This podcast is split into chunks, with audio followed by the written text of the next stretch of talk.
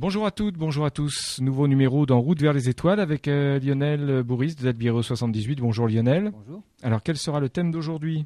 Eh bien aujourd'hui on va parler des étoiles qui pendant très très très longtemps sont restés des tout petits points fixes déjà dans le ciel mais surtout sans aucun détail apparent. Eh bien, on commence maintenant avec, euh, bah, avec tous nos instruments, nos nouveaux instruments, à pouvoir déceler des détails sur leur surface, mais même en plus à pouvoir euh, un petit peu appréhender la structure interne des étoiles et puis voir si elles sont en gros faites de la même façon que le Soleil ou pas. Voilà, donc ça on va le savoir dans quelques instants. Ça va être l'objet d'aujourd'hui. Il est vrai que les observations vont très vite maintenant, donc on évolue aussi rapidement dans, dans des découvertes. Exactement. Très bien, à tout de suite. Alors Lionel, euh, dans cette émission d'aujourd'hui, on va parler euh, donc des étoiles dans le détail, c'est-à-dire qu'on va aller au-delà de la simple observation de l'étoile. On, va parler euh, de tout ce qui permet de savoir comment elles sont composées, de comment elles, vivent, et, comme vous le disiez il y a quelques instants, de, la comparer à notre Soleil et de voir si, d'une certaine façon, notre Soleil est, unique ou si c'est tout à fait une, étoile standard. Exactement. Alors, la première chose, c'est qu'on puisse déjà déceler des détails sur une étoile. Alors, on, parle en astronomie de diamètre apparent, c'est-à-dire c'est, le diamètre euh, que l'on a l'impression de voir d'un objet dans le ciel. Évidemment, ça n'a rien à voir avec le diamètre réel. C'est-à-dire qu'un objet très très très gros comme le sont les étoiles, si elles sont très éloignées, finalement, c'est un tout petit point dans le ciel. Et nous, c'est ce que ce que l'on dit régulièrement au public quand les gens nous demandent mais est-ce qu'on peut voir une étoile avec votre télescope? Mais ben, ça fait rien de mieux qu'à l'œil nu en fait. L'étoile est tellement lointaine qu'on a beau, on a beau grossir, grossir, grossir, on voit strictement rien, ça reste un tout petit point dans un télescope. Et cette expérience-là, on pourrait même la faire avec un énorme télescope de plusieurs mètres de diamètre. Eh bien, ça changerait rien. Ça changerait pratiquement rien. Alors je dis pratiquement rien parce qu'en fait, le gros télescope qui lui aurait peut-être la possibilité de voir les détails serait embêté par la turbulence de l'atmosphère. Donc ça brouillerait les images. Donc c'est pour ça que, eh ben, en tout cas dans des télescopes d'amateurs, les étoiles sont si lointaines qu'on ne voit rien. Alors, comment on va faire Justement, on a commencé quand même à, se rendre compte que, euh, que les étoiles, finalement, avaient un diamètre apparent. On a commencé à mesurer le diamètre apparent en 1921. Euh, on a fait une expérience euh, qui permet de déterminer, alors simplement, la taille d'une étoile. C'est-à-dire, on ne voit pas de détail à la surface, mais en tout cas, on arrive à mesurer son petit diamètre, donc la taille du disque apparent de l'étoile dans le ciel. Ah, d'accord, mais c'est pas c'est, la taille du disque, mais on y reviendra. Je, vois où vous voulez venir. Et donc cette, cette expérience-là s'est déroulée en, 1921. Alors comment on a procédé justement pour pouvoir s'affranchir euh, du phénomène de turbulence atmosphérique? Eh bien, il y a une technique qui s'appelle l'interférométrie. C'est-à-dire que devant un télescope suffisamment gros, on met un cache, et dans ce cache, on met deux trous. Et donc par les deux trous, c'est comme l'équivalent de deux télescopes différents, dont les rayons convergeraient évidemment au niveau de l'oculaire, on va dire, et donc on regarderait l'image à l'oculaire. En stéréo. En stéréo. Alors, comme on fait avec un seul œil, on voit pas en fait, c'est pas deux images séparées. Les deux images se mélangent dans l'oculaire, ou alors dans la caméra ou dans l'appareil. Oui, d'accord. Oui, oui, bien sûr. Et donc, euh, avec cette technique-là, il apparaît un phénomène particulier. C'est tant que les trous ne sont pas suffisamment écartés, on voit l'image sous forme de, de raies sombres et brillantes alternativement. On appelle ça des interférences. Et tant qu'on voit des interférences, on dit que l'étoile n'est pas résolue. C'est-à-dire que le télescope n'est pas assez gros, il n'a pas le diamètre suffisant pour voir les détails, pour voir l'étoile en entier. Donc il suffit d'écarter les trous, d'espacer les trous, et il y a un moment où les franges d'interférences, ces interférences-là, les petites euh, bandes sombres et brillantes, disparaissent d'un coup. Donc c'est qu'on a fait la mise au point. À ce moment-là, c'est pas une histoire de mise au point, c'est une histoire de résolution. on a atteint la résolution suffisante pour pouvoir résoudre l'étoile, on dit ça comme ça. Et il suffit de mesurer bah, quel est l'écart entre les trous. Et cet écart-là nous donne directement le diamètre apparent de l'étoile. Parce que ce qu'il faut savoir, c'est que le diamètre d'un télescope nous donne accès à un niveau de détail dans les objets que l'on observe. Par exemple, si on va prendre des, des mesures simples, un télescope de 12 cm a une résolution de une seconde d'arc, on appelle ça comme ça. Et une seconde d'arc, c'est équivalent à des détails de 2 km sur la Lune. Donc avec un télescope de 12 cm de diamètre, on ne peut pas voir des détails plus petits que 2 km sur la Lune. Si on prend un télescope deux fois plus gros, 24 cm, eh ben on verra des détails de 1 km sur la Lune. Si on prend un télescope encore plus gros, 48 cm, donc encore le double, on verra des cratères de 500 mètres sur la Lune. Là, on commencera à être sérieusement embêté par la turbulence atmosphérique, qui elle limite bien souvent la résolution à un, km et demi. Donc on, a du mal à descendre en dessous. Parfois, il y a des, il y des soirs où l'atmosphère est parfaitement stable. Et alors là, le télescope, on va au maximum de ses possibilités. Mais bien souvent, on est quand même limité. Et donc là, c'est la même chose qu'on avait fait en 1921. Finalement, on a trouvé quelle était la taille du télescope qui permettait de faire disparaître les franges d'interférence. Et en mesurant ce diamètre-là, on fait ce petit calcul et on se rend compte que, eh ben, on avait mesuré euh, une taille, enfin un diamètre apparent pour la première des étoiles, qui est Bételgeuse. Alors Bételgeuse, c'est une, une magnifique étoile dans la constellation d'Orion. C'est une qui constellation qu'on voit en hiver. Voilà, elle est bien connue. Hein. Alors elle est connue, c'est une, grande étoile bien orange, donc c'est vraiment une couleur orangée dans le ciel. Et on avait mesuré donc un diamètre apparent, non pas de une seconde d'arc, donc j'en parlais tout à l'heure. Hein. La seconde d'arc, c'est, euh, vous imaginez, vous prenez un angle de 1 degré, vous divisez en 60, vous avez une minute d'arc, vous redivisez en 60, ça fait une seconde d'arc. Donc c'est vraiment tout, tout petit. hein. Oui, oui, oui. oui. Et c'est une échelle pour mesurer. Voilà, tout à fait. Hein. C'est une, unité d'angle. Une unité d'angle. Eh bien, le diamètre apparent qui a été mesuré là, c'était pas une seconde d'arc, c'était 6 centièmes de seconde d'arc. Donc c'est vraiment tout petit. Donc cette étoile-là, Bételgeuse, qui était l'étoile la plus facile pour mesurer son diamètre apparent, elle est à un diamètre apparent de 6 centièmes de seconde d'arc. Pour vous donner une image, c'est l'équivalent, euh, c'est la taille qu'aurait une pièce de 1 euro à 80 km. Voilà la taille de ce que l'on voit. Donc 1 euro à 80 km, ça fait 6 centièmes de seconde d'arc. Et donc on avait mesuré euh, ce diamètre apparent de Bételgeuse. Comme à l'époque on pensait que Bételgeuse était éloignée de nous de 430 années-lumière, eh bien à cette distance-là, 430 années-lumière, 6 centièmes de seconde d'arc, on savait déjà que Bételgeuse avait une taille équivalente à l'orbite de Mars. C'est-à-dire que si on la met à la place du Soleil, elle irait jusqu'à l'orbite de Mars donc la Terre n'existerait plus. C'est une géante rouge. D'accord. En fait, depuis, on a révisé à la hausse la distance de Bételgeuse. Elle n'est pas à 430 années-lumière, elle est plutôt à 640 années-lumière. Donc elle est plus petite? Ben non, mais comme elle est plus grosse encore. Elle est plus grosse. Finalement, oh c'est l'orbite de Saturne qu'elle va. C'est un monstre. Donc la taille, la taille, donc le, le, le, rayon de Bételgeuse, c'est 1,3 milliard de kilomètres. Saturne, c'est à 1,5 milliard.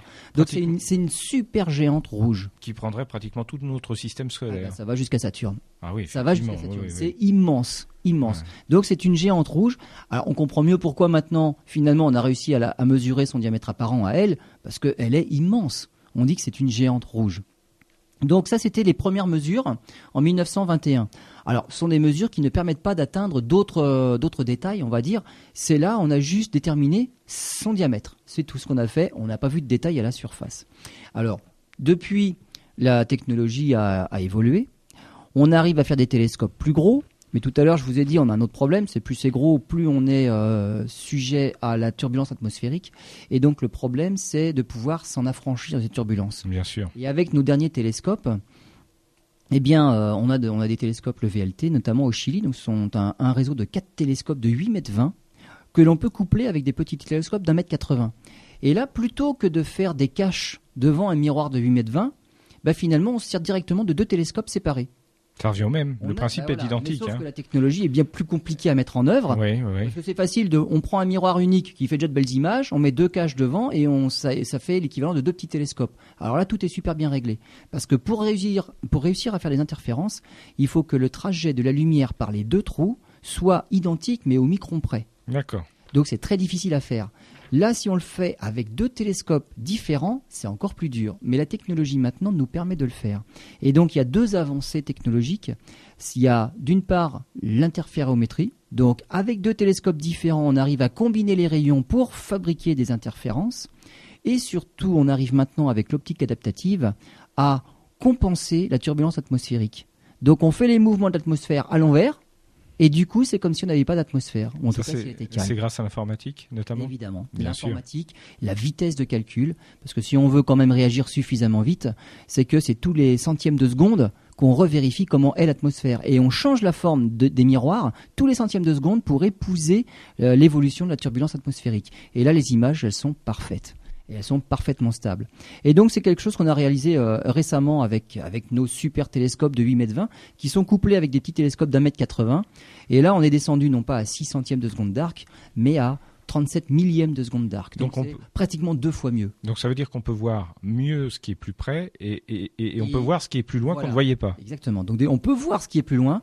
Ce qui était plus près, on le voit encore mieux qu'avant. Et d'où les détails. Voilà. Et puis on voit les détails. 37 millièmes de seconde d'arc, c'est l'équivalent à notre pièce de 1 euro, non pas à 80 km, mais à 130 km. Donc là, on, a on, arrive à voir des détails. Et là, bah, sur les sur Bételgeuse, par exemple, euh, alors, qu'est-ce qu'on sait maintenant? Ben, On savait déjà que cette étoile était 1000 fois plus grosse que le Soleil, 15 fois plus lourde. Et par contre, c'est une des plus lumineuses du ciel, puisqu'en luminosité, elle vaut 100 000 fois le Soleil. Alors, c'est une étoile qui est, qui est en fait relativement jeune. Elle est âgée seulement de quelques millions d'années. Et c'est pour ça qu'elle a évolué si vite que ça, qu'elle est déjà en fin de vie, en fait. Hein. Une étoile qui est devenue super géante rouge, c'est une étoile qui est en fin de vie elle va finir en explosant en supernova. Ça, on sait que ça va finir comme ça. Mais actuellement, on ne sait pas trop où on en est dans, cette phase-là, mais on sait qu'on est quand même vers la fin. Et ce qu'on a observé, c'est qu'elle perd de la masse. Donc maintenant, on commence à. Elle est trop, elle est trop, elle est trop grande. voilà, elle, elle, arrive à la fin, et on sait qu'elle perd l'équivalent de une masse solaire environ tous les 10 000 ans. Les dernières photos qu'on a réussi à, obtenir de Bételgeuse, euh, on voit sur ces photos, des, par exemple, des, énormes bulles de gaz à la surface. Alors les bulles de gaz, on, a la même chose, on va dire, sur le Soleil. Ce sont des petites granulations. C'est comme euh, quand on fait bouillir de l'eau, ça fait des, de la convection. Et eh ben à la surface de Betelgeuse, il y a des énormes bulles de gaz. Et là, notamment, il y en a une énorme là à la surface. Et on a vu aussi un panache qui s'étendrait, si on était dans le système solaire, jusqu'à l'orbite de Neptune. Donc elle perd vraiment de la masse. Il y a des gros phénomènes de convection à la surface, des choses que l'on observe maintenant. Et en 15 ans, on a, on a mesuré que son diamètre a été réduit de 15%. C'est énorme. Eh oui. Donc elle est en train de, déjà de, se réduire comme une peau de chagrin. Et on sait que, enfin on sait, on va dire nos simulations et euh, l'histoire, euh, l'histoire de l'évolution stellaire euh, nous montre que une étoile, quand elle arrive en fin de vie, qu'elle commence en fait, à, on va dire, à, à avoir des ratés dans sa production d'énergie, eh bien, les couches externes, si elles ne sont plus retenues par la production interne, elles sont expulsées, mais elles finissent d'abord par se, violemment se contracter vers le centre. Ah d'accord. Parce qu'en fait, une étoile, c'est quelque chose en équilibre. Hmm. Il y a la production interne d'énergie à l'intérieur qui a tendance à pousser les couches vers l'extérieur, mais il y a surtout cette masse énorme de l'étoile qui a tendance à la faire se ratatiner sur elle-même. Et en fait, c'est un jeu d'équilibre entre la masse qui voudrait contracter l'étoile et la production d'énergie qui l'empêche de se contracter. Donc c'est en équilibre. Là, l'étoile, elle a, subi, on va dire, plusieurs euh, étapes de production d'énergie. Et les dernières sont des productions d'énergie très intenses qui poussent justement ces couches vers l'extérieur. Donc voilà pourquoi l'étoile arrive à un niveau où elle est géante. D'accord. Mais quand elle commence à arriver en fin de vie, où elle produit beaucoup, beaucoup plus difficilement son énergie, où elle finit carrément par produire d'énergie parce qu'il n'y a plus assez de carburant au milieu, eh bien là, il n'y a plus rien pour compenser cette masse. Et donc l'étoile se concentre à nouveau, tout revient vers le centre, mais rapidement. Et à un moment donné, eh bien, c'est tellement dense que ça finit par rebondir sur un noyau hyper dense. Et là, les couches externes qui ont rebondi violemment repartent vers l'extérieur. C'est ce qu'on appelle une supernova vulgairement, enfin, on va dire dans, dans, dans, le, dans, le, langage courant, on appelle ça une explosion. C'est pas une explosion. C'est pas une explosion. C'est un rebond des couches externes qui rebondissent sur un noyau de fer et ça repart dans l'autre sens. Ça rebondit. Donc ça explose pas, mais bon, ça se volatilise bien. Mais le, noyau, le noyau de fer est toujours là. C'est un rebond. Mmh. Et là, on se demande, ben, si depuis 15 ans, l'étoile a diminué de 15% là en volume, on se demande pas si on est en train de se demander si on n'est pas en train d'assister justement à, à, la préparation du phénomène de, de supernova quoi. Alors si réellement elle arrive et elle évolue bientôt en supernova, alors là ce sera un phénomène spectaculaire parce qu'elle deviendra même visible en plein jour. Ça sera impressionnant. déjà de certaines supernovas, mais qui n'ont jamais été visibles, on va dire, de, dans l'histoire récente depuis que les instruments existent. Hmm. Et les, seuls derniers qui ont vu des supernovas, eh ben, il y a eu les Chinois en 1054 et il y a eu Tycho Brahe euh, à la fin du, du, XVIe siècle. Mais depuis, on n'a pas eu la chance d'avoir ce spectacle-là. Donc, bah, Betelgeuse, qui se trouve à 600 années-lumière, peut peut-être nous offrir bientôt le spectacle d'une supernova qui serait en train d'exploser. Eh bien, à suivre, on en reparlera sans doute. Voilà, il y a quelques instants, donc Lionel, vous nous disiez qu'on verra bientôt euh, cette belle étoile en plein jour. Bételgeuse. Hein, Belle étoile orange d'Orion. Alors pensez à la regarder en hiver quand on voit la constellation d'Orion. Bételgeuse a peut-être déjà explosé en ce Oui, on, on, va le savoir. Et vu qu'elle est éloignée de 640 années-lumière, bah, peut-être ce sera l'année prochaine et peut-être. Elle va mettre 640 ans Si, elle a explosé aujourd'hui, c'est dans 640 ans qu'on le saura. D'accord. Alors maintenant, euh, venons-en à la suite euh, justement du sujet. Vous nous avez expliqué qu'avec tous les outils qu'on a, ça nous permet de, mieux observer, de mieux comprendre les étoiles, et notamment un terme que, que vous donnez, c'est la sismologie stellaire. Voilà, alors la sismologie stellaire nous permet d'avoir accès non pas à la surface simplement comme on en parlait tout à l'heure, des, des phénomènes qui se passent à l'extérieur, mais carrément avoir accès à la structure interne d'une étoile. Alors sismologie stellaire, c'est de la sismologie comme on fait sur Terre. En fait, à quoi sert et comment marche la sismologie sur Terre C'est dès qu'il y a un tremblement de terre quelque part, ou au besoin on peut le créer, c'est-à-dire qu'on donne un grand coup de marteau quelque part, et ce qu'on essaye d'étudier, c'est la propagation des ondes dues à ce phénomène-là. Donc quand il y a un tremblement de terre, c'est vraiment les phénomènes les plus puissants qu'il y a sur Terre, c'est plus facile. S'il y a un tremblement de terre à l'autre bout de la Terre, on arrive à le mesurer d'ici pour une seule raison, c'est que les ondes produites par le tremblement de terre, donc cet ébranlement, on va dire, ça crée des ondes qui se propagent partout. Et cette propagation des ondes ne se fait pas de manière, on va dire, euh, facile et simple. C'est-à-dire les ondes se réfléchissent sur la croûte terrestre, se réfléchissent sur le noyau qu'il y a au centre de la Terre, elles se réfléchissent sur les différentes couches du, manteau, mais elles font aussi, elles se réfractent aussi. En fait, on a toute la panoplie de la propagation des ondes. Et lorsqu'on analyse en fait un tremblement de terre qui est un endroit sur Terre, si on analyse les données et les résultats des différents sismographes répartis sur la Terre, on regarde comment on voit les ondes, donc on arrive à à déterminer la structure de la Terre parce qu'on va savoir là ça a été réfléchi de cette façon-là parce qu'il y a ça, là ça a été réfracté comme ça donc il y a ça. on... arrive à savoir ce qu'il y a au centre simplement en analysant ce qui s'est passé autour. On fait pareil pour les étoiles. On fait pareil pour les étoiles. Et donc on regarde comment les étoiles vibrent. Et en analysant les vibrations des étoiles, on a accès à leur structure interne parce que ça nous donne des indications sur ce qui peut les faire vibrer et pourquoi elles vibrent de cette façon-là. Alors ça, ça confirme tout ce qu'on a observé jusqu'à maintenant, toutes nos prévisions Alors les prévisions, elles viennent déjà de ce que l'on sait du Soleil.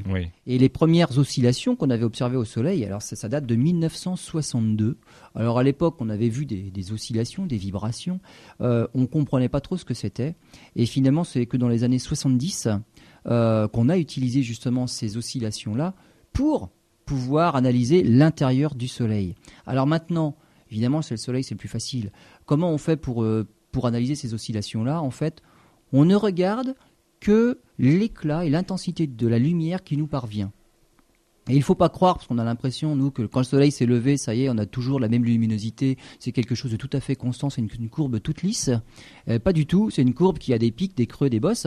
Et c'est justement ces petites oscillations-là que l'on analyse. Et c'est ça qui va nous dire ce qu'il se passe. C'est quand le soleil est plus brillant ou moins brillant, on sait qu'il a oscillé. Alors, je m'explique, c'est en fait le Soleil n'est pas une boule euh, d'un diamètre tout à fait fixe dans le temps.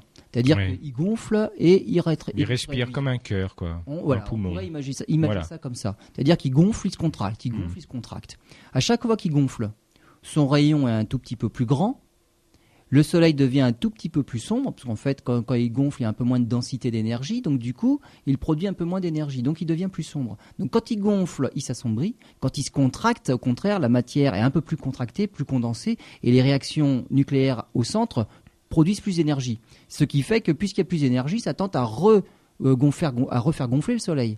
Et donc c'est un enchaînement comme ça de d'oscillation, mais au niveau du volume du Soleil, de la taille du Soleil. Et c'est ça qu'on observe. C'est ces variations de taille du Soleil qui font que l'intensité du Soleil, l'éclat du Soleil, n'est pas constante dans le temps. Et on voit une courbe qui est faite de petits pics. on peut déjà en tirer. on analyse ça. pour, le soleil, pour le Soleil, on arrive carrément à, alors en, mesure, en déterminer la, la, rotation interne du Soleil en fonction de la profondeur même. On arrive à déterminer la température en fonction de la profondeur aussi. Et c'est là qu'on qu'on s'est rendu compte qu'il y avait un problème dans les neutrinos. Les neutrinos sont des particules assez furtives, difficiles à détecter. On a des grands détecteurs de neutrinos sur Terre maintenant. Et on s'est rendu compte que bah, d'après les, les modèles de, de, fonctionnement du Soleil, il y avait une certaine production de neutrinos qui devait être faite. Et avec tous nos détecteurs, on n'arrive pas à les trouver. À les trouver. En tout cas, pas autant qu'on qu'on en a calculé. Donc il y a ce problème des neutrinos. Alors on arrive à on va dire pas à, expliquer, on va dire ce déficit de neutrinos, c'est que le neutrino s'est transformé en autre chose. C'est-à-dire que les neutrinos, il y en a de plusieurs races, on va dire. Et si le neutrino change de race, eh ben, on, expliquer le, déficit. On le voit pas, on n'est pas préparé, on n'a pas les ben outils pour le. Ça, ça explique le déficit. Et là où ça devient intéressant, c'est que depuis très longtemps, la production de neutrinos est, est phénoménale. Et ce qu'on a toujours pensé, c'est que le neutrino n'avait pas de masse. Et depuis longtemps, on essaye de mesurer la masse du neutrino. Si effectivement le problème du déficit de neutrinos est lié au fait qu'il change d'espèce, quand une particule change d'espèce, c'est qu'elle possède une masse. Donc on ne connaît pas encore la masse, là il faudrait la mesurer, mais en tout cas c'est très très très petit, mais il y en a tellement en quantité énorme que finalement ça pourrait peut-être expliquer une partie de la masse manquante de l'univers. Mais on n'a pas encore observé. Mais alors on sait qu'on n'a pas assez de neutrinos, ce qui pourrait être expliqué par le fait qu'il ait changé d'espèce, et donc s'il change d'espèce, c'est qu'il a une masse. Ça, c'est encore une spéculation, une hypothèse. Hein. Tout à fait. Et alors sur le Soleil, eh bien on arrive à mesurer des modes de vibration et on en observe des millions. Alors c'est quoi un mode de vibration? C'est quand on a une courbe, et si on regardait une courbe euh, de l'intensité du Soleil, on verrait des pics. Et pour nous, si on voyait ça, on dirait oui, bah il n'y a rien de spécial, il n'y a rien de régulier. C'est, on dirait un bruit blanc en fait. Hein. Il n'y a, aucune euh, régularité dans, le signal. En fait, c'est pas vrai. C'est pas vrai du tout. Et euh, il y a des outils d'analyse mathématiques qui permettent d'à partir d'une courbe comme ça qui paraît tout à fait euh, erratique, on dirait que c'est le hasard, on arrive à déterminer des modes d'oscillation, c'est-à-dire des fréquences propres. Et comme les instruments de musique, quand on fait une note sur un instrument de musique, on a une fréquence propre. Mhm. Et par contre, on a aussi des harmoniques. On appelle ça des harmoniques et ce sont les harmoniques qui nous permettent de déterminer s'il s'agit d'un piano, d'une trompette euh, ou d'un corps de chasse. C'est-à-dire qu'on pourrait jouer la même note avec ces trois instruments-là. Si on fait un La, par exemple, le La du diapason, on identifie. C'est la, c'est la fondamentale. Donc c'est pareil pour les vibrations. D'accord. Mais les harmoniques vont nous permettre de dire ah ouais non ça c'est le La qui a été joué par le piano, le corps de chasse ou la flûte traversière. donc pour les soleils, pour les étoiles, on fait pareil. C'est la même chose. On arrive à déterminer toutes les fréquences propres du soleil. Et là, dans le cas du soleil, puisqu'il est juste à côté de nous, on a des courbes ultra précises et on a des millions de modes de vibration. Alors, ça, c'est dans l'absolu. En fait, il y a certains, il y a des modes qui sont groupés. Donc, il y a des, modes conjoints, donc s'il n'y a pas des millions différents, il y en a qui vont par paquet, c'est la même famille de modes de vibration. Mais grâce à ces modes de vibration-là, on a accès à la structure interne du Soleil et on sait comment l'énergie se propage, quelles sont les différentes couches. Il y a une zone qu'on appelle radiative au centre du Soleil, après il y a une zone convective où là justement c'est comme euh, on parlait tout à l'heure la, casserole d'eau chaude que l'on fait bouillir. Arrivé à un certain rayon, en fait, la chaleur ne peut plus s'échapper comme au départ. Et là, c'est comme les grosses bulles. Et la chaleur arrive comme ça à la surface par des grosses bulles qu'on appelle des cellules de convection. Et ça fait la granulation que l'on observe à la surface du Petite parenthèse, votre image euh, est tout à fait intéressante parce qu'on pourrait un jour euh, essayer de transposer ces modes de vibration en notes musicales et avoir euh, un chant d'une étoile. Ça serait assez amusant. C'est une parenthèse, eh une image. Hein. une excellente parenthèse parce qu'on a fait l'expérience. Ouais. On a fait l'expérience.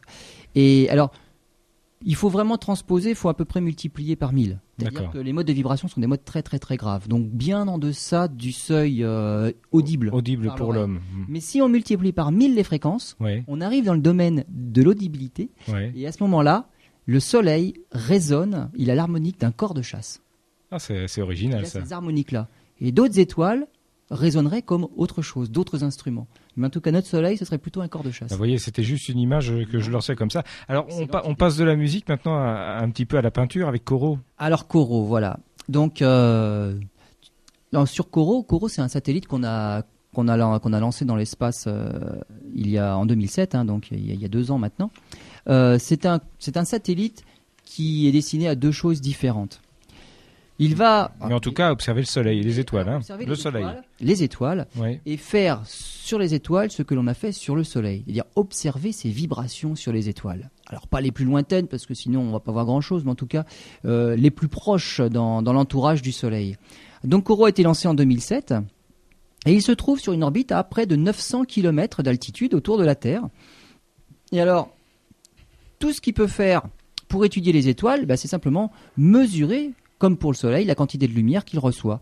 Et donc il a, il a un petit collecteur en fait. C'est pas un énorme télescope, c'est un télescope qui fait que 27 cm de diamètre. Oui, c'est modeste. Hein. C'est très modeste, mais en tout cas, il a une chance extraordinaire, c'est qu'il est au-delà de l'orbite et au-delà de l'atmosphère terrestre. Donc il n'est pas troublé, il n'est pas eh ben, troublé, il, peut observer. Voilà. Donc il, voit mieux. Il voit, il voit, mieux avec 27 cm qu'avec un télescope sur Terre de 2 mètres. Ben voilà, parce qu'il est embêté par l'atmosphère. Alors évidemment, on pourrait voir mieux si on avait un télescope de 1 mètre. Hein. Mais en tout cas, 27 cm, c'est déjà parfait, on va dire, c'est très bien pour, euh, pour observer justement la sismologie stellaire, donc les autres étoiles. Alors, Corot, il observe deux champs d'étoiles pendant cinq mois. C'est-à-dire pendant cinq mois, il est dirigé d'un côté vers l'univers et comme la Terre tourne autour du Soleil, finalement, le Soleil finit par se retrouver dans son champ de vision. là, il faut qu'il change de, cap parce que sinon, c'est pas bon pour ses instruments. Hmm. Donc, pendant cinq mois après, il regarde de l'autre côté, direction diamétralement opposée, et pendant cinq mois, là, il n'est pas embêté par le Soleil, il regarde de l'autre côté. Puis cinq mois après, bah, faut pas rêver, le Soleil il finit par revenir dans son champ d'observation aussi, donc il change à nouveau. Donc il observe? Il observe pendant cinq mois en continu. Alors l'avantage d'observer pendant longtemps, c'est d'avoir des courbes de lumière qui ne s'arrête pas. On imagine un télescope qui serait en orbite beaucoup plus proche autour de la Terre, qui serait obligé de s'arrêter tous les jours, parce que bah, passe euh, entre la Terre et le Soleil tous les jours. Et donc là, c'est pas le cas. Corot observe sans bouger. Il a une orbite un peu particulière. En fait, c'est une orbite polaire. Et donc, il peut continuer à observer les étoiles sans jamais être gêné par le Soleil. Il l'a toujours dans le dos. Et si on a une courbe continue pendant 5 mois, on enlève tous les phénomènes parasites dû au fait qu'on arrêterait d'observer. Parce que si on commence à tracer une courbe, on arrête, boum, le signal revient à zéro. Puis le lendemain, on recommence à observer. Ça y est, on a du signal, on arrête, le signal revient à zéro. Tous ces arrêts de signaux-là sont des parasites pour après essayer d'analyser les modes de vibration. Et là, on aurait des choses de très très très peu précises. Là, c'est on a une courbe, une belle courbe continue, il n'y a pas de discontinuité pendant 5 mois, pratiquement sans discontinuer. Et on a des mesures de fréquence jusqu'à 0,1 microhertz. Donc c'est énorme. Donc c'est des courbes hyper précises. Et alors, euh, c'est ce qu'il fait sur des, alors va dire des centaines d'étoiles brillantes et plus de 100 000 étoiles faibles. Il ne fait que tracer des courbes de lumière. Alors Kourou, c'est un, un, petit satellite euh, qui fait partie d'une filière, on va dire, du CNES. Hein. ça, fait parpetit de la filière Minisat. C'est du tout ah, le, satellite. Le CNES, pour nos auditeurs, c'est le... Centre national d'études spatiales. Oui. Euh, il fabrique des satellites. Et il y a plusieurs euh, domaines dans les satellites. Il y a les très gros satellites, très lourds, les sondes spatiales. On en fait un tous les 10 ans, tous les 20 ans.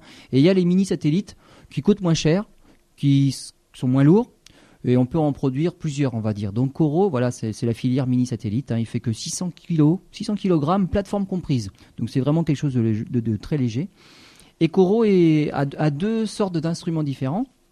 Il a euh, une, une moitié d'instruments qui est justement faite pour regarder beaucoup d'étoiles simultanément. Et là, ça sert à détecter des transits. On rappelle ce, que, ce que sont les transits. les hein. transits, c'est s'il y a un objet qui passe devant une étoile, la luminosité de l'étoile diminue pendant le passage. Ça s'appelle un transit. Et évidemment, on a par derrière, hein, dans la pensée, c'est de détecter des planètes qui passeraient devant leur étoile. Donc les transits, c'est toujours avec en filigrane exoplanètes pour détecter des planètes autour d'autres étoiles. Donc ça sert à ça. Et l'autre euh, moitié des instruments, c'est pour mesurer, alors là, très peu d'étoiles, mais correctement, c'est l'astérosismologie, donc c'est la sismologie stellaire dont on a parlé tout à l'heure. Très bien, donc avec tout ça, avec un télescope de 27 cm. Exactement. Voilà. Alors, on a finalement Coro, qu'est-ce que c'est? Bah, c'est, carrément c'est comme un stéthoscope. Hein, oui. c'est, ce qu'il fait. Euh, et on observe. Alors quand je dis le Soleil ou les étoiles varient en luminosité, euh, quand je dis ça, attention, c'est des pourcents de pourcents. Donc à l'œil nu, on ne voit rien. Sinon, ça serait impossible. La, vie n'aurait pas. Ça, bah, ça, ne varie pas euh, d'une façon telle qu'on le verrait à l'œil nu. Et ça varie d'une façon telle qu'il faut vraiment des instruments ultra performants et ultra précis pour même pouvoir le voir. Parenthèse, si on le voyait à l'œil nu, ça aurait des répercussions sur le climat également. Hein. Si on le voyait à l'œil nu, ça veut dire que le soleil changerait tellement de taille que oui, il y aurait de sacrées répercussions sur, euh, sur la vie sur Terre. Je pense. Donc le soleil a des vibrations, il change de taille, mais c'est pas à ce point-là. Et d'ailleurs, on ne le voit pas à l'œil nu, on a l'impression que... Pourcentage de pourcentage. Donc là, on en est carrément au pourcent de pourcent. Donc c'est vraiment quelque chose d'ultra précis. Et donc c'est tout ce qui fait. On a des centaines, on va avoir des milliers de courbes. Alors évidemment depuis le sol, est-ce qu'on pourrait faire la même chose depuis le sol? C'est-à-dire des centaines de des, pourcents de pourcents? Eh ben non. Au sol, on arrive à quelques pour mille pendant quelques heures avec les meilleurs instruments. Là, on est à 1 pour 10 000 pendant des mois. Donc là, c'est vraiment euh, une gamme au-dessus de ce que l'on pourrait détecter au sol. Parce que même au sol, avec, dont on parlait tout à l'heure, l'optique adaptative, enfin les super instruments et toute la technologie, l'atmosphère nous brouille quand même un petit peu, et donc c'est pour ça qu'on n'arriverait qu'à quelques pour mille. C'est mieux que 1%. Oui, mais Mais là, Corot, quand même, nous bat. Il est à 1 pour 10 000, lui. Donc, il est encore même 10 fois mieux. Donc, voilà, on fait une dizaine d'étoiles pendant 5 mois. Et surtout, on fait toutes sortes de types d'étoiles. C'est-à-dire que on va étudier les étoiles de type solaire, simplement pour voir si une étoile ferait la même chose que le Soleil, se comporte de la même façon. Et puis on va observer aussi les étoiles naines. Et puis dans l'eau, on a quelques géantes. Alors tout à l'heure, on parlait d'instruments de musique. En fait, c'est les naines qui résonnent comme des corps de chasse. Et en fait, le soleil, il résonne comme un tambour. Donc c'est un bruit plus blanc, en fait. Hein. C'est les naines qui chantent, comme le corps de chasse. Le soleil, lui, il est plus gros. Et vu qu'il est plus gros, il a un bruit, un bruit blanc, on va dire, et il résonne comme un tambour. Voilà. On va faire une pause et tout ça avec l'univers euh, qui est un grand orchestre avec différents instruments. Exactement. On se retrouve dans quelques instants. Voilà, vous écoutez En route vers les étoiles avec Lionel Bourris euh, d'Albiro 78. Alors, nous parlions à l'instant de l'observation euh, de la sismologie, c'est bien ça hein, Des étoiles. L'astérosismologie. L'astérosismologie, soyons puristes. Euh, alors, on peut peut-être commencer déjà à en tirer des conclusions. Est-ce qu'on a pu observer des étoiles qui étaient différentes de notre Soleil ou en tout cas qui, qui ressemblaient beaucoup?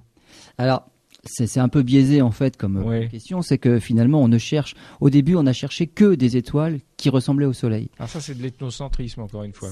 Non, pas tout à pas fait. Tout à fait C'est parce que c'est le Soleil qu'on connaît le mieux. D'accord. Et on cherche à voir s'il n'y en a pas d'autres qui marcheraient comme lui. Oui, mais alors que, fait-on de celles On essaye de se concentrer sur celles qui ressemblent le plus au Soleil, mais finalement on se rend compte que bah, c'est un petit peu le hasard. Hein. Et là sur les, on va dire les 80 observations, donc on a 80 étoiles qui ont été observées, mais vraiment en détail. Finalement, il n'y en a que trois qui ressemblent au Soleil. C'est peu. Donc dans le bestiaire, oui, c'est très peu. Dans ce bestiaire-là, il y en a que trois qui ont des modes de vibration et des, on va dire un fonctionnement qui hmm. ressemble tout à fait à ce que l'on connaît parfaitement du Soleil. Et les autres, eh bien, ce sont d'autres étoiles. Euh, et, donc, on a des étoiles qui sont beaucoup plus grosses et des, des étoiles qui sont plus petites. Alors, pourquoi on essaye de, de, se concentrer, de se contenter, on va dire, des étoiles comme le Soleil? Parce que la plupart des autres, les plus grosses par exemple, sont souvent plus jeunes, plus massives, et surtout elles sont plus compliquées que le Soleil. Et on avait peur, en regardant ces étoiles-là, de ne pas être capable d'interpréter ce que l'on voit. Et donc voilà pourquoi on ne cherchait à, observer surtout des étoiles comme le Soleil pour pouvoir enfin comprendre ce que l'on observait, se pouvoir se raccrocher, se référer à notre étoile à nous. Est-ce que dans la démarche, il n'y a pas aussi l'idée de dire si on observe des, des étoiles qui ressemblent à notre Soleil, on a peut-être également plus de chances de trouver des exoplanètes qui ressemblent plus à la Terre? Alors en fait, les exoplanètes, bon oui, on avait commencé par observer pareil des exoplanètes, de chercher des exoplanètes autour d'étoiles type solaire. Puis finalement, on commence à bifurquer de plus en plus parce qu'on trouve des exoplanètes autour d'un peu tout. Donc là, euh, cette idée-là est maintenant. même des exoplanètes sans soleil, hein, sans étoiles. Alors il y en a qui doivent être, euh, oui, c'est probable. Le problème, c'est que celles-là, on n'est pas capable de les détecter. Hein. bien sûr. Les exoplanètes, on ne les détecte que par effet induit, des effets hmm. secondaires induits sur leur étoile. Donc une exoplanète qui aurait été arrachée à l'attraction de son étoile, celle-là, on, va peut-être pouvoir la voir passer devant une étoile, mais si c'est un phénomène qui arrive qu'une seule fois, on ne pourra pas, on pourra pas s'y arrêter.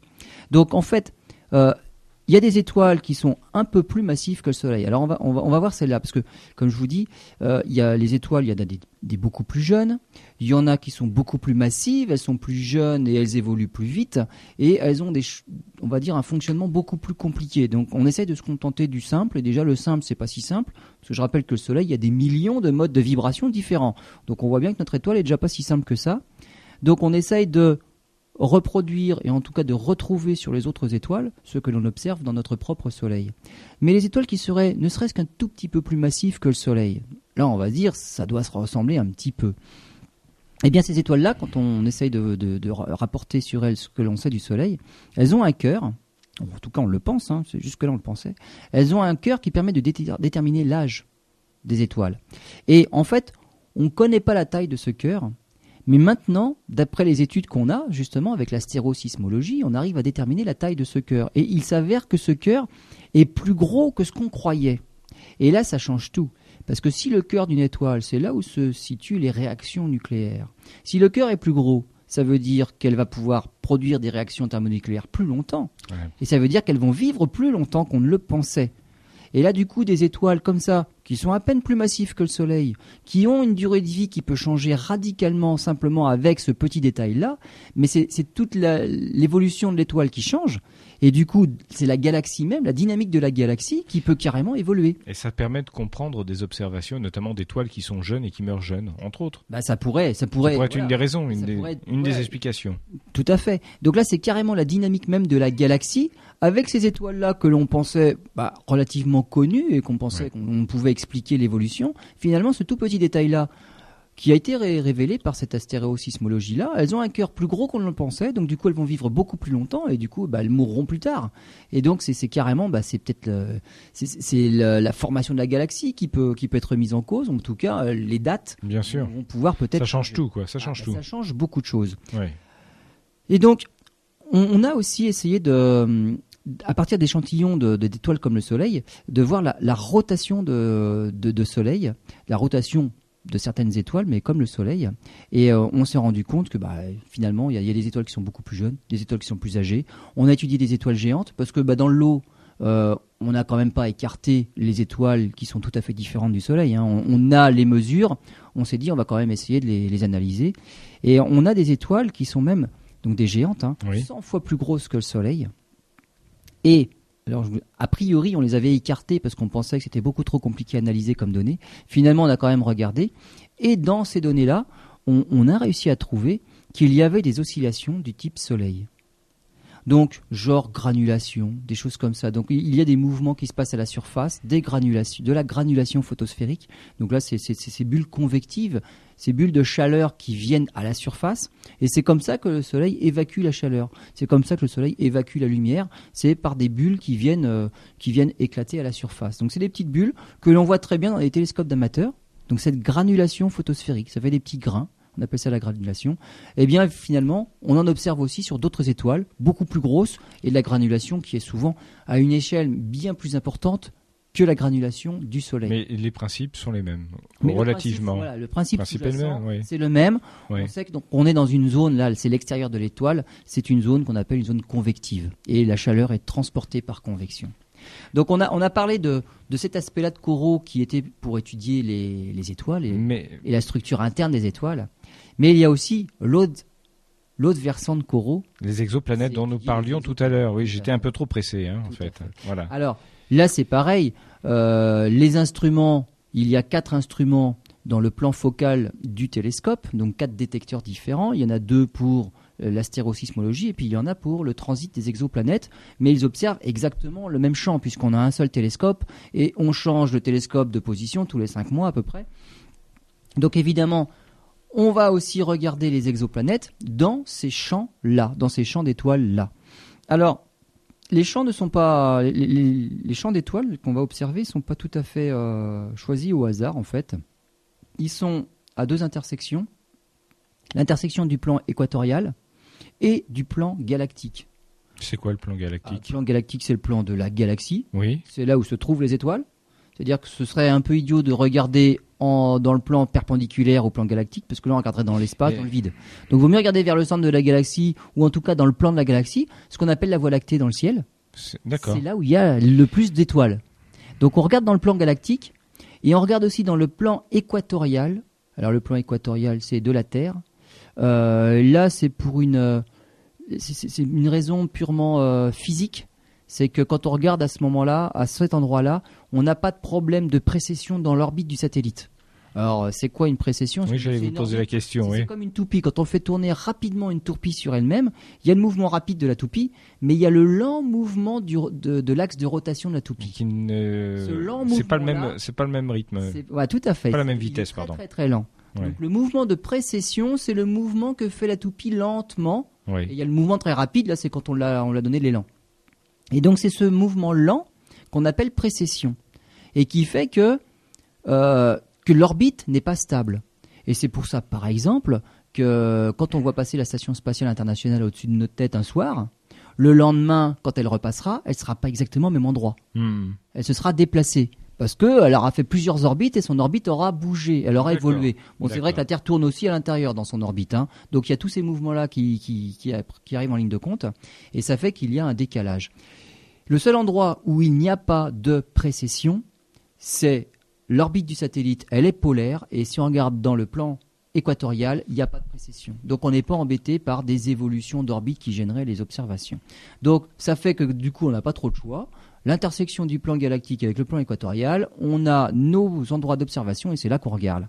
Et pour regarder euh, les exoplanètes, eh ben, qu'est-ce qu'on fait?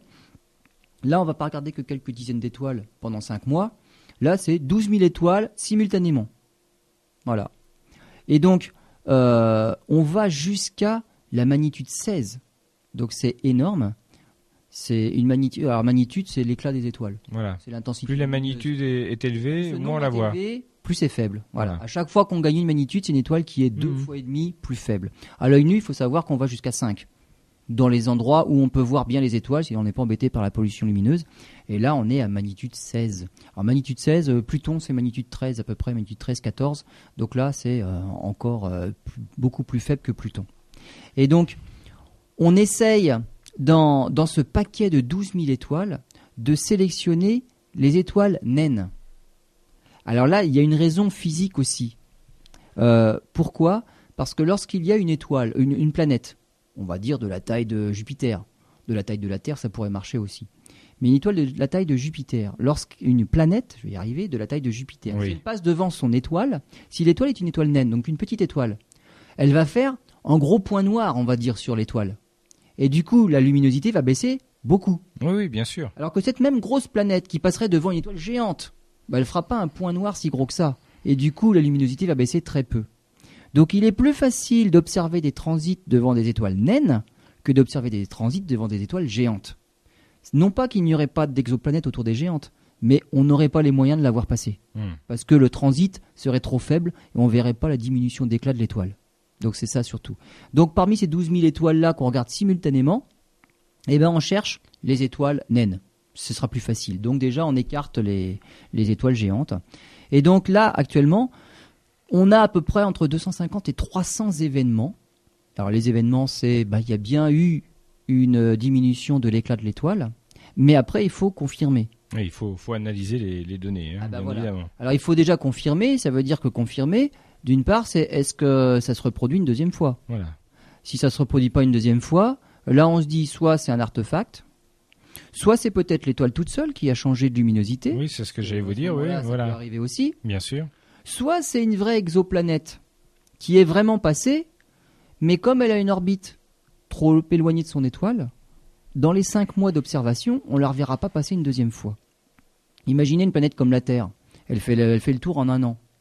Et eh bien, si Corot observait la Terre, il la verrait pas. Il la verrait bah, pendant cinq mois, il verrait peut-être un transit ou peut-être pas. Si on est de l'autre côté, il verrait même pas de transit du tout. Mhm. Et s'il voit qu'un seul transit, après pendant les cinq autres mois, il regarde de l'autre côté. Eh bien, une planète quelque chose, une planète comme la Terre qui ferait un tour en un an, eh ben, on ne la retiendrait pas.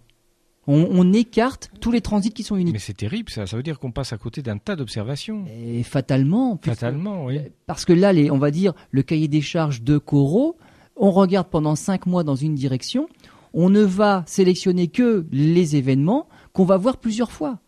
Donc si une planète passe dix fois pendant cinq mois, Là, on est sûr que c'est une planète. On l'a mais, si, mais si on ne voit rien. Du coup, c'est une planète qui est trop près de son étoile, qui est proche, qui est chaude. Ce qui veut bien dire que si on ne voit rien, ça ne veut rien dire. Exactement. Il y a peut-être quelque chose. Ça veut pas dire qu'il n'y en a pas. D'accord. Ça ne veut pas dire qu'il n'y en a pas. Ça veut dire qu'on n'a pas observé au bon moment. Oui, oui, voilà, exactement. Oui. Ça peut être rien du tout. Il n'y a pas, a pas d'exoplanète. Mais ça peut être simplement une étoile bah, pour laquelle on n'a pas regardé au bon moment. Et s'il n'y a même que un ou deux transits, parce qu'en fait, il faut au moins qu'il y en ait deux ou trois pour qu'on soit à peu près sûr qu'il y a quelque chose à, à détecter, qui est oui, bien sûr, bien sûr. on va dire. Si on voit qu'un seul transit, qu'un seul phénomène, ça nous intéresse pas, on laisse tomber. Bah non, parce que là, on peut pas être sûr. Est-ce que c'est réellement un vrai transit ou c'est l'étoile qui a baissé sa luminosité Donc là, on a des événements, on a plein d'événements puisque Corot, on a vu des diminutions d'éclat. Maintenant, il faut faire le tri. Et pour faire le tri, ah bah, deux solutions. Première solution, bah, Corot regardera à nouveau bah, l'année d'après, c'est-à-dire pendant cinq mois, il va regarder ailleurs. On y reviendra pendant cinq mois. Donc à cette nouvelle occasion-là, on va essayer de voir, eh ben, est-ce que les transits qu'on avait détectés sont à nouveau confirmés? Et il y a une autre façon de, confirmer les transits aussi, c'est de faire appel au télescope au sol. Et alors là, effectivement, les télescopes au sol, eux, ils ont d'autres moyens de détection. C'est non pas observer les transits, ils peuvent le faire, mais pas meilleur moyen, c'est pas la meilleure méthode et la plus efficace. C'est mesurer en fait la vélocité de l'étoile, c'est-à-dire le mouvement de l'étoile qui serait induit par la présence d'une exoplanète autour. Quand une planète tourne autour de son étoile, eh ben, ça fait légèrement euh, bouger l'étoile autour d'un point fixe. Mm, mm. Et donc avec les méthodes qu'on utilise avec les télescopes au sol, c'est ça que l'on mesure, c'est la variation de vitesse de l'étoile, si elle se rapproche de nous, si elle s'éloigne. Et ça, ça confirme. Donc tout ce que détecte Corot, on va dire, c'est à confirmer et c'est à confirmer par les télescopes au sol. Et donc là, on a plein d'événements dans les cartons et ça va, ça va bientôt venir. Quoi. Donc on va avoir plein, plein, plein d'exoplanètes qui seront confirmées au fur et à mesure par les télescopes au sol et on pourra dire oui, ça c'est une exoplanète ou non. La l'étoile, c'est l'étoile qui a vibré toute seule mais elle n'a pas bougé. Donc ça, c'était juste une diminution d'éclat due à la variation d'éclat de l'étoile. Il peut y avoir des étoiles variables et la, la diminution d'intensité n'est pas due à un transit. D'accord, j'ai bien compris. Alors, qu'est-ce qu'on a détecté? Eh bien, on a des planètes un peu bizarres. Et euh, là, on a carrément euh, une exoplanète qu'on pourrait qualifier d'ovni parmi les exoplanètes. On a détecté quelque chose qui mesure 20 fois la masse de Jupiter. C'est un monstre. C'est énorme. Et qui tourne seulement en 4 jours. Autour d'une autour de son étoile. Et d'une étoile de taille de taille normale. Voilà, donc 4 jours, ça veut dire que bah, là les atmosphères doivent se toucher quoi. C'est en 4 jours. Mercure, c'est la plus proche planète dans notre système solaire, elle fait le tour en 57 jours. Là 4 jours. Euh, donc là au moins on a on a les moyens de voir les, transits hein. c'est tous les 4 jours on en voit un. Ah, j'imagine. Sur 5 mois on en a plein. Et donc on a pu mesurer du coup euh, par euh, les méthodes qu'on applique au télescope au sol la masse de l'étoile. Et on se rend compte que c'est une planète de 20 fois la masse de Jupiter. Alors là, on a, on a un souci, parce que pour nous, il y a une frontière entre ce que l'on qualifie de planète et de ce qu'on qualifie d'étoile. Et il y avait une frontière qui était déterminée par rapport à la masse de l'objet. C'est-à-dire qu'en deçà de 3, 13 fois la masse de Jupiter, on disait ça c'est la catégorie des planètes. Mhm. Au-delà de 13 fois la masse de Jupiter, on fait partie des étoiles. Et la plus petite des étoiles qu'on avait détectées jusque-là faisait 80 fois la masse de Jupiter. Donc là, c'est énorme. Il y avait un bond entre bah, ce qu'on émettait dans les planètes et la première étoile la plus légère qui faisait 80 fois la masse de Jupiter. Donc on n'avait pas de souci. Là, on a détecté quelque chose qui fait 20 fois la masse de Jupiter. Ça veut dire que c'est très très très très léger pour une étoile ou c'est très lourd pour une planète. Mais c'est pratiquement à la frontière du 13. On ne sait pas trop si on a détecté une planète ou si on a détecté une étoile. Et là, on, sait si c'est une étoile tellurique, enfin une planète tellurique, tellurique probablement pas, parce que tellurique ça veut dire comme la Terre, rocheuse simplement.